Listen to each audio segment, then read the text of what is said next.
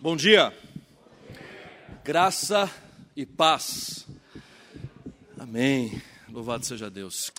Gente, nós estamos iniciando exatamente no dia de hoje mais uma série de mensagens na temática frutificar. E nós começaremos uh, essa temática hoje falando sobre o fruto do Espírito, frutificar o fruto do Espírito. Se você conhece o texto, e se você puder abrir lá em Gálatas, no capítulo 5, não será o nosso texto base para a mensagem de hoje, será um outro texto, mas apenas para os irmãos tomarem conhecimento da temática e das temáticas que serão tratadas nos próximos domingos. Gálatas, no capítulo 5, verso de número 22. O apóstolo Paulo faz um contraponto aqui entre as obras da carne, ou os resultados, ou os desejos da natureza humana, em relação ao fruto do Espírito. Não são frutos, não é no, não é no plural, é no singular.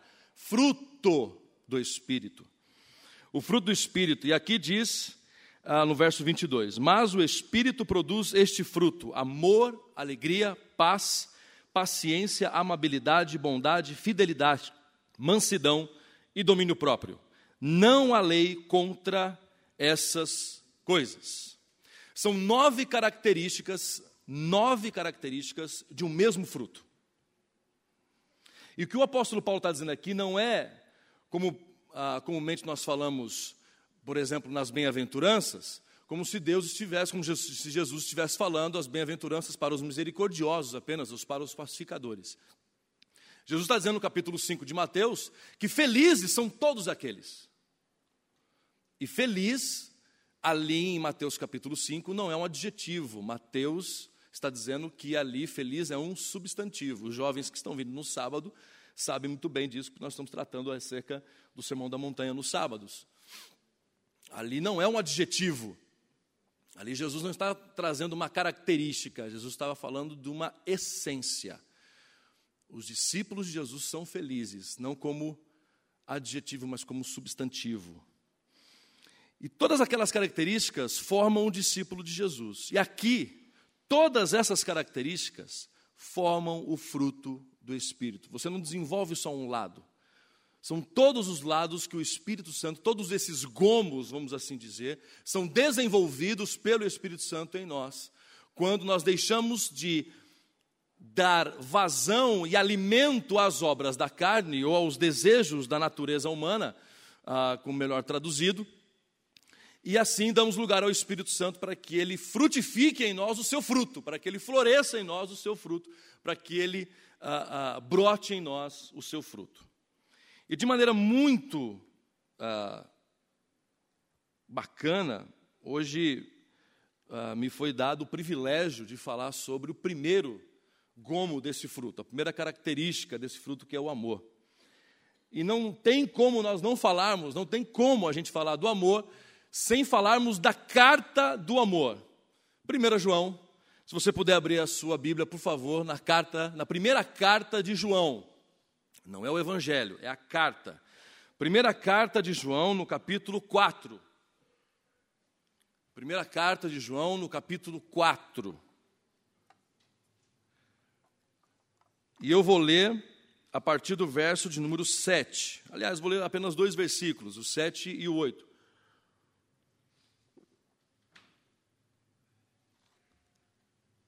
Primeira João 4, 7 e 8 diz assim a palavra do Senhor: Amados, continuemos a amar uns aos outros, pois o amor vem de Deus.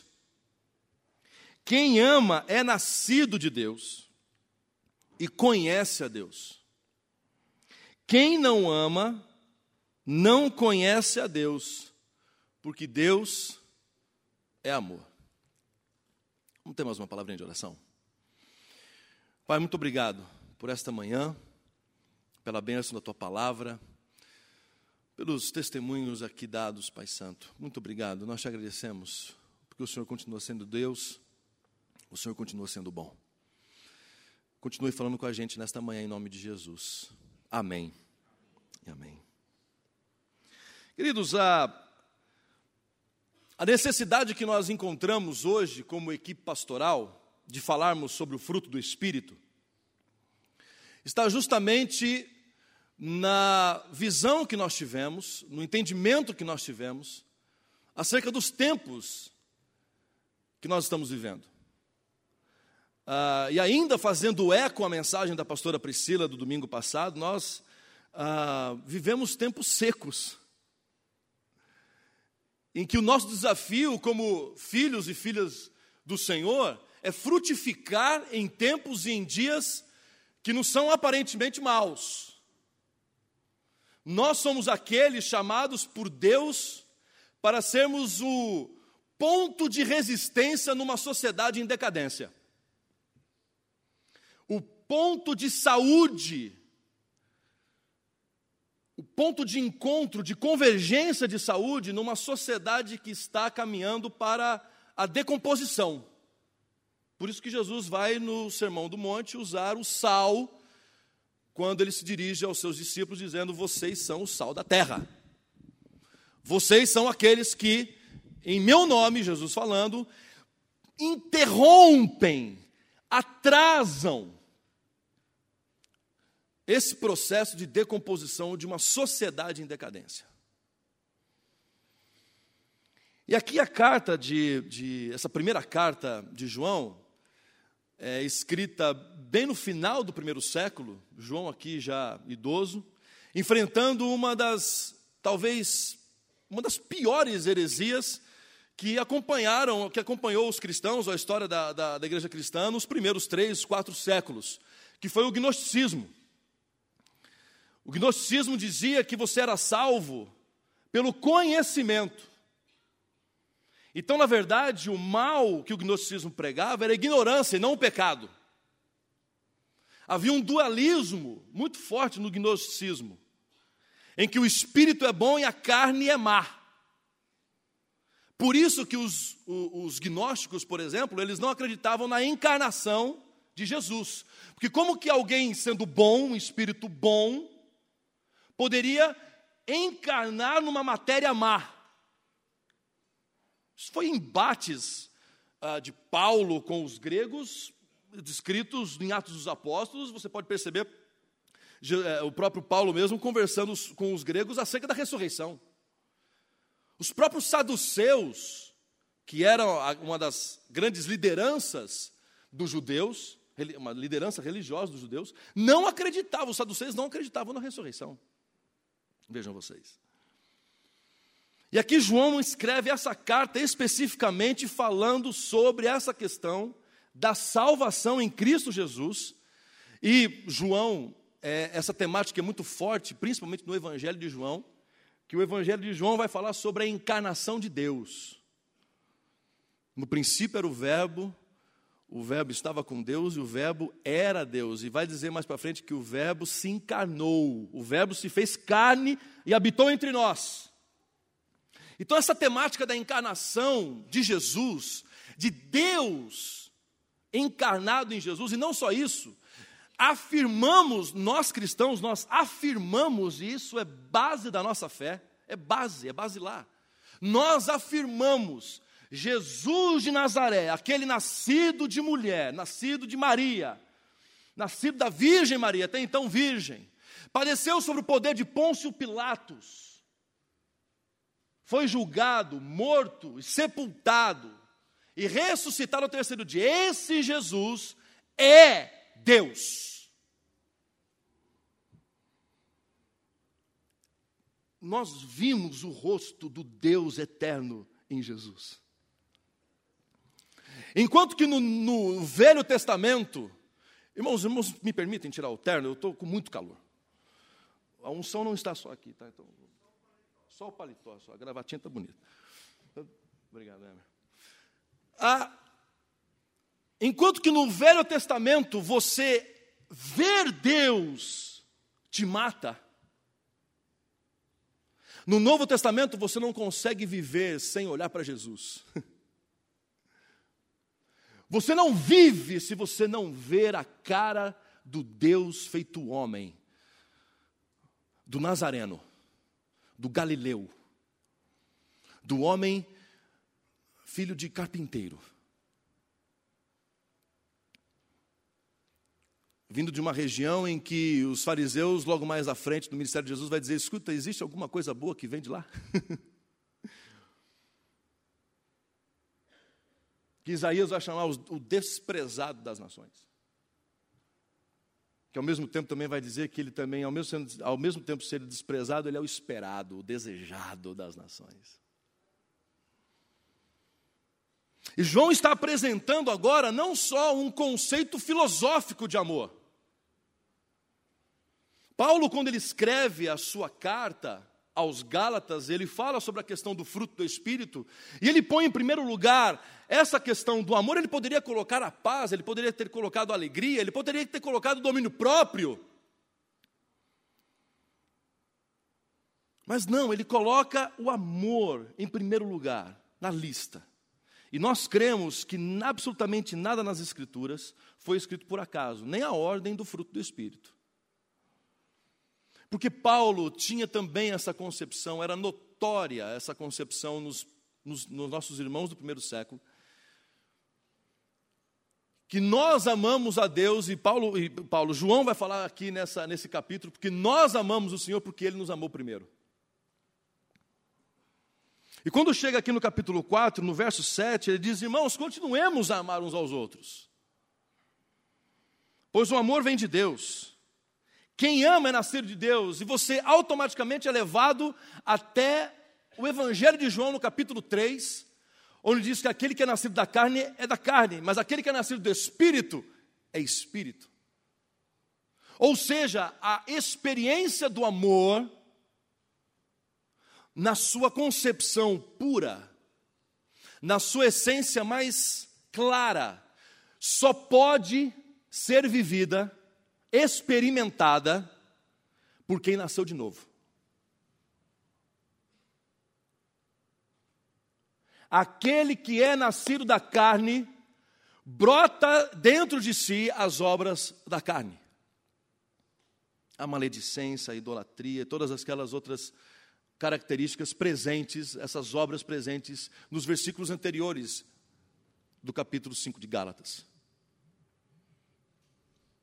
Apenas os convertidos, e aqui na primeira carta de João, ele está falando com os convertidos e dando a eles alguns tópicos, algumas verdades, dentro de duas que nós vamos falar hoje aqui, é a certeza da salvação. Você pode sim ter certeza da salvação, porque a salvação, ela não é fruto das suas boas ações, ou das suas más ações, das suas boas decisões, das suas más decisões, não é, não é através de você. Quem garante essa salvação é Jesus. Quem garante essa salvação é Deus em Jesus, é, é, é, é, o Deus feito homem, é o Deus feito carne, é esse que habitou entre nós. E, em segundo lugar, ele vai dizer que essa característica presente dos salvos, que dá a certeza da salvação, os catapulta para esse ministério do amor. Quem é salvo ama. Ponto.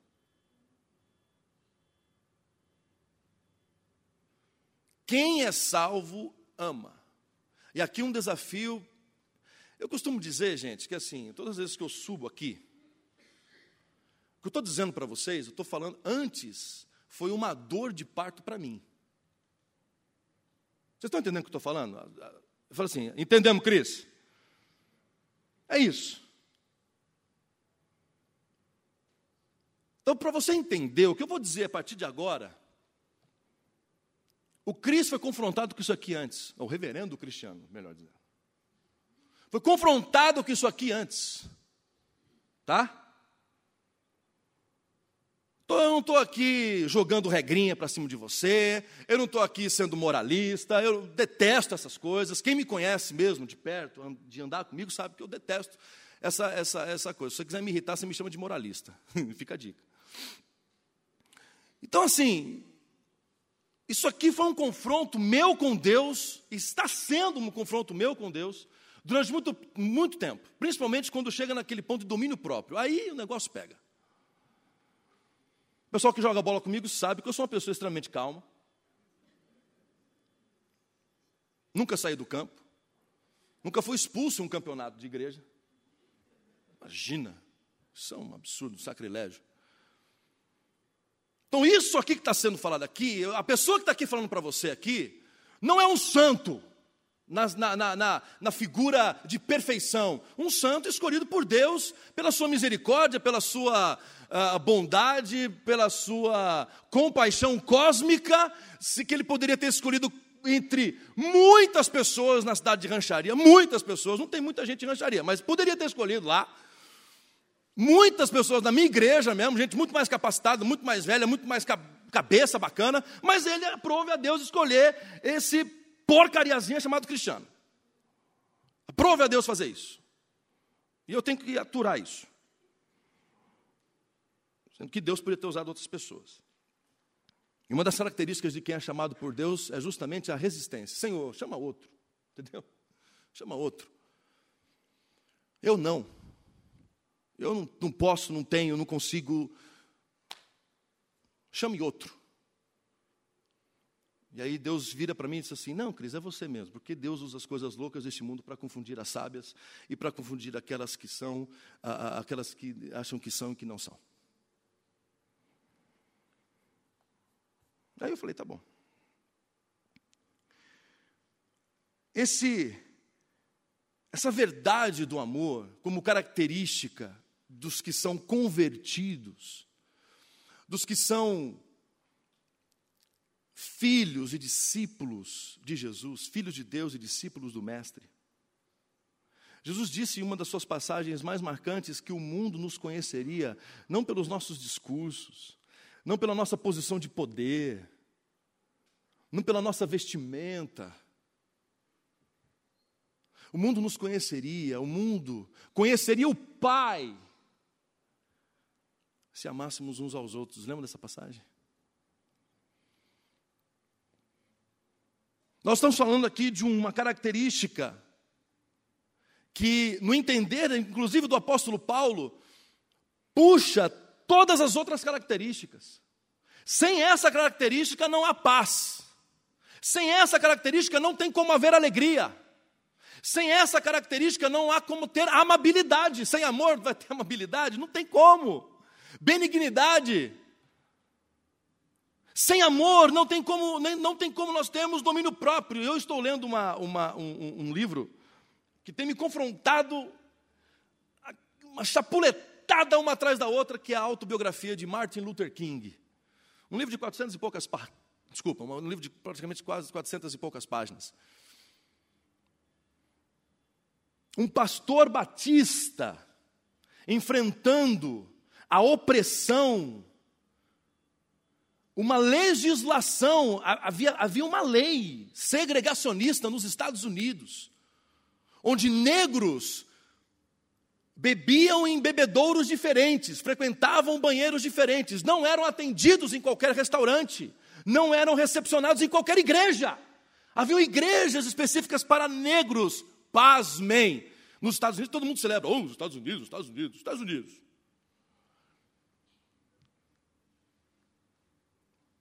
Um país racista, tão racista quanto o nosso. É que o nosso é mascarado. O nosso é, né? Não é bem assim. Lá não, lá era lei. E aí todo mundo acha que foi o Martin Luther King que começou o movimento de direitos civis nos Estados Unidos, mas não foi ele, foi a Rosa Parks, em 1958 e 59, quando ela decide sentar em um banco dentro de um ônibus público que era reservado para os brancos. A ala negra que ficava aos fundos do ônibus estava completamente ocupada e ela decide sentar-se numa cadeira reservada para os brancos, no meio do ônibus. E ela é presa na cidade de Montgomery no Alabama, nos Estados Unidos, e aí o Luther King vai e alguns outros pastores vão em defesa dela, e aí começa todo a, a, a, o movimento de direitos civis dos negros, começando pelo boicote aos ônibus, ao transporte público. E uma das características de Luther King era a seguinte: nós vamos fazer o nosso movimento pela não violência.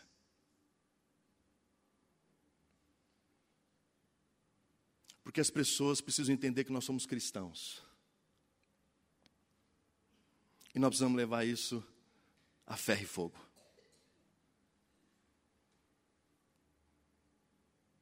Irmãos, nós precisamos entender que esse amor que João está falando aqui é um amor que é encarnado. O amor ele não é uma pessoa, ele não é um sentimento. O amor não é uma decisão. O amor não é uma filosofia. O amor é uma pessoa. Nós conhecemos o amor porque ele se fez carne e habitou entre nós. Houve uma pessoa que perguntou para mim assim, Cris, existe vida fora da terra? Eu falei, só existe vida fora da terra. Nós só descobrimos quando é, quando é, o que é vida quando ela habitou entre nós. O amor é uma pessoa que deixa a sua glória, deixa a sua riqueza, deixa a sua glória, o seu trono, deixa o seu caminho de adoração e se faz um menino deitado num curral. Tem uma música, eu não lembro direito mais ou menos a letra, mas agora, por conta dos meninos, a gente tem escutado mundo, é, bastante o mundo bita. E Deus tem falado comigo através do mundo bita. Não quero entender, isso aí acontece comigo. E tem uma, ele estava cantando uma música, se não me parece, alguém pode me, me, me, me corrigir aqui, uma música acho que do, do, do, Chico Buarque, ou do Milton Nascimento, eu não sei, que fala assim: há um menino, há um moleque. Você conhece essa música? Você já prestou atenção nessa música? Se você não prestou atenção nessa música, essa música está falando do menino Jesus. Ah, mas o autor não tinha essa, essa, essa, essa intenção. Problema dele.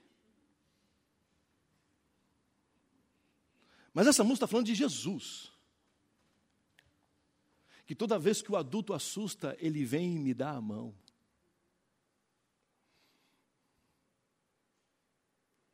Ele fala de coisas, oh meu Deus, eu não lembro agora. Mas ele fala de coisas, ali ele está falando que, que ele diz sobre coisas e tal. Ele fala do Evangelho, ele fala do amor. Por que, que Jesus fala do amor? Porque ele é o amor feito gente. E a encarnação me revela o seguinte: que não há amor sem encarnação. E quando eu me converto,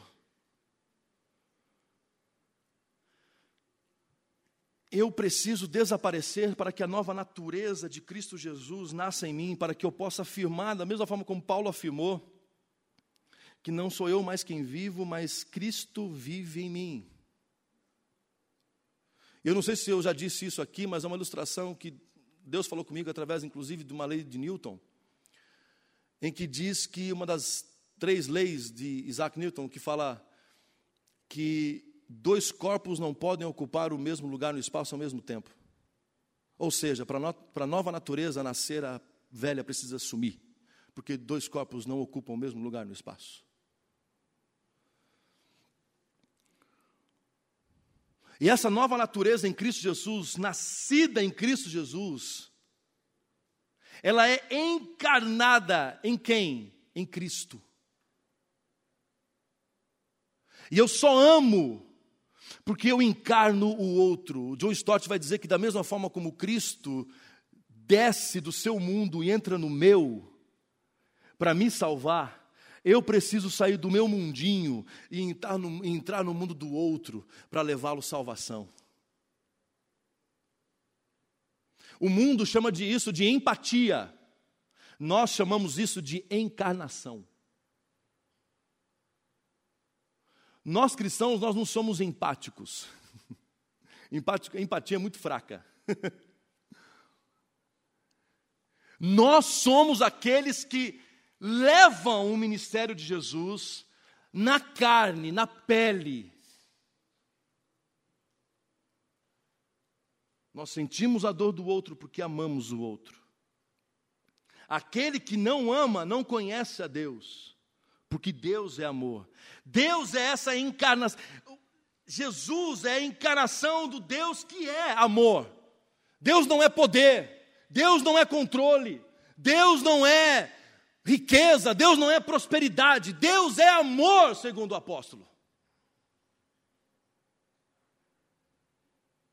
E todas essas outras características que eu disse a vocês são reveladas porque Deus ama.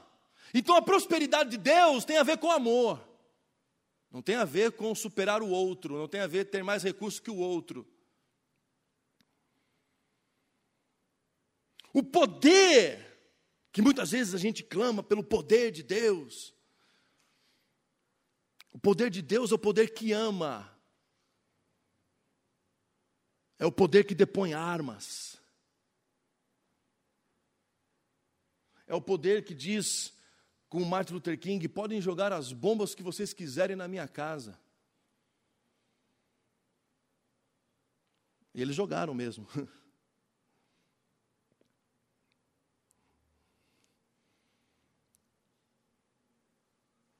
O amor é aquele que não fecha os punhos parte para a briga é aquele que estende os braços numa cruz e vai de peito aberto para a vida. Há uma onda hoje nos cristãos, principalmente no Brasil, uma onda absolutamente desumana de violência. Entre os cristãos. Eu nunca pensei que eu poderia dizer isso, mas eu saí do Facebook e não estou sentindo falta absolutamente desse pecado. Amém, pastores? Vocês estão dando glória a Deus aí, né? Falta a conversão completa, é. No Instagram. Instagram, estou lá. É que vocês não viram o meu Twitter. Nem vejo.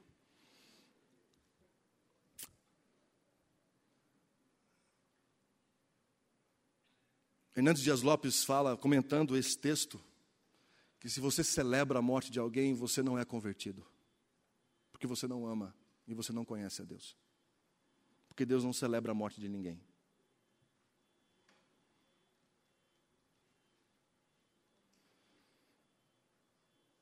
Essa situação maluca que o nosso país está vivendo, parece que a gente torce.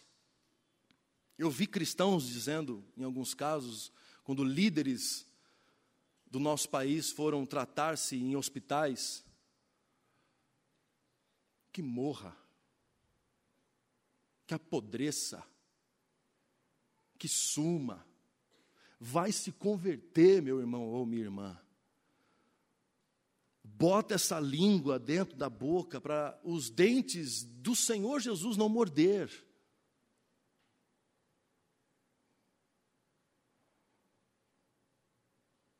Celebrando a morte de criminosos. Esses atrás eu recebi um, um, negócio no WhatsApp, outra coisa também que é, em alguns, alguns momentos, é do capeta mesmo.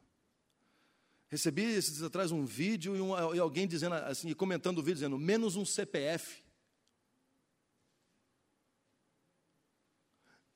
Assim, você ganha o que com isso? O que, você ganha? O que, que a gente ganha? Celebrando a morte das pessoas, a violência. E aí, quando eu olho para os discípulos de Jesus, para o próprio Cristo, que diante de uma injustiça, que diante de um, do maior ato de violência, de injustiça, perpetrado na história do cristianismo, que foi justamente contra o Filho de Deus, eu vejo o Filho de Deus indo de peito aberto e dizendo: se for para morrer, eu que morro.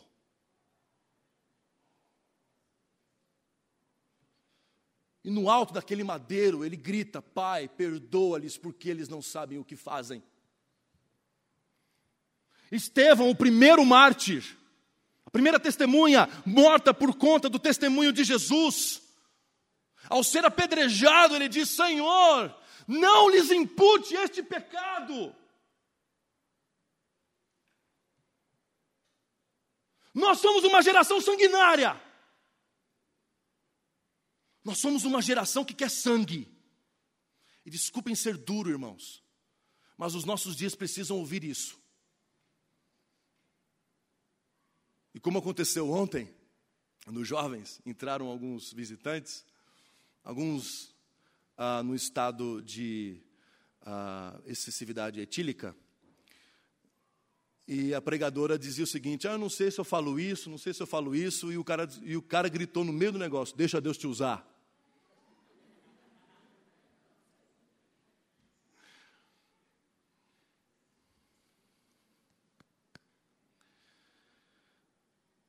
Nós somos o povo escolhido, a nação santa de Deus, chamados para amar aqueles que ninguém amam, para receber aqueles que ninguém recebem, para acolher aqueles que ninguém acolhe. Amém. A palavra é dura, é dura, é dura para mim. Dentro do meu coração há uma sementinha de vingança. Dentro do meu coração há um desejo de retribuição. Dentro do meu coração há um desejo de não dar a outra face. Dentro de mim há um desejo muito forte de ninguém vai fazer nada a respeito disso. Dentro de mim há um sentimento de justiça própria. Mas o Cristo diz para o Cris: abra mão da justiça própria, porque não se vence o mundo com ódio, se vence o mal com o bem.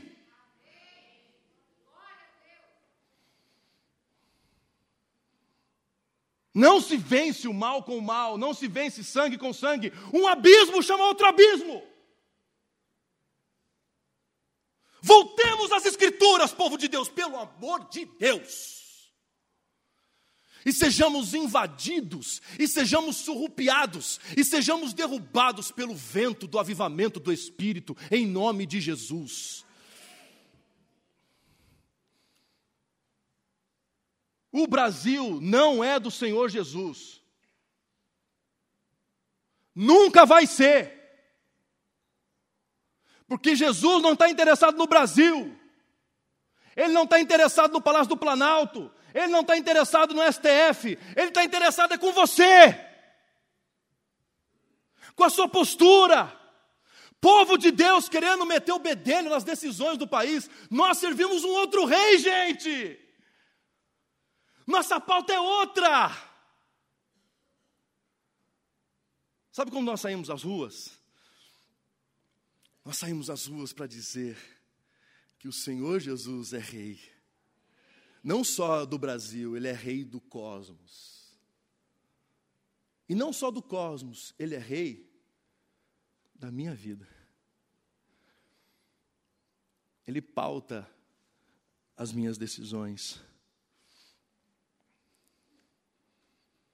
O apóstolo João nos convida, meus irmãos, a experimentar este gomo do fruto do Espírito, a desenvolver esse gomo do fruto do Espírito dentro de nós mesmos, em batalha contra a velha natureza. Mas essa batalha nós não lutamos sozinhos. Tem um filme que eu gosto muito, é o filme, assim, é o filme da minha vida. Chama-se Coração Valente, de 1995. Mel Gibson na direção, e sendo o ator principal, fazendo o papel de William Wallace. E bem no comecinho do filme, o pai do William Wallace está ali ah, mobilizando os camponeses contra o rei da Inglaterra. E um dos camponeses vira para o pai do William Wallace e diz assim: Nós não vamos vencê-los. Ao que o pai do William Wallace responde: Nós não precisamos vencê-los. Precisamos apenas lutar contra eles. Sabe o que é ser mais do que vencedor? É saber que a vitória não é tua, é dele. Você não precisa lutar, você não precisa vencer, porque ele já venceu. Basta lutar, basta resistir, basta caminhar contra, basta resistir a si mesmo. Aquele que não ama, não conhece a Deus, porque Deus é amor.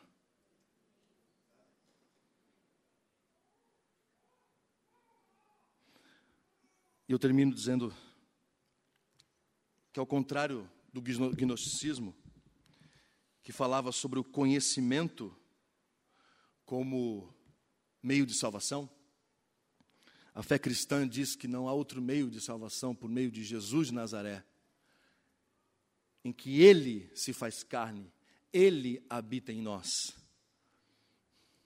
E esse Deus que habita em nós, nos joga para uma vida de dificuldades, de provações, de vitórias e de derrotas. Mas que nós não nos pautamos nisso, nós nos pautamos em continuar vivendo debaixo dessa graça, desse amor e desse chamado. É isso. Conheça Deus.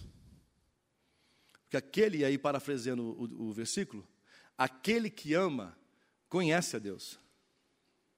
Que Deus é amor. Vamos fechar nossos olhos, vamos orar, queridos. Pai, obrigado por esta manhã. Há um desafio posto diante de nós, que é frutificarmos o teu fruto, o fruto do teu espírito. E hoje, Pai, fomos ensinados e encaminhados a frutificar o teu amor Ó Deus, que nós entendamos que esse amor feito gente nos convida a nos tornarmos gente como esse amor. Pai, que nós não sejamos absolutamente, absolutamente mais nada, a não ser discípulos do Senhor e reflexos do teu amor nesse mundo que caminha para a decadência. Que nós sejamos, ó Deus, aqueles que no final veremos a glória do Senhor a ressurreição, veremos o Senhor sentado à destra de Deus Pai, como o teu servo Estevão ouviu. Ó Deus, que o Senhor nos acompanhe, que o Senhor nessa semana nos ensine a amar. Que o Senhor nessa semana nos ensine a sermos confrontados com a nossa falta de amor. E nesse exercício, o teu Espírito nos lembre, ó Deus, daquilo que foi falado, daquilo que foi ministrado, daquilo que cantamos, o poder do teu amor aqui nesta manhã e que nós sejamos, ó Deus, encaminhados, ensinados, discipulados pelo Senhor a amar. Vá, vá, vá, vá com a gente, Pai, nos acompanhe, porque sem o Senhor nós não podemos sair daqui. Que o Senhor assim nos acompanhe, Pai, em nome e para a glória de Jesus. Amém e amém. Vamos receber a bênção, irmãos e irmãs. Que a graça, a maravilhosa graça do Senhor Jesus repouse sobre você. Que o amor do Pai, do Filho e do Espírito Santo te acompanhe, desde agora para todo sempre. No nome glorioso, precioso de Jesus Cristo, o nosso Senhor e Salvador. Amém. Amém, Amém Jesus.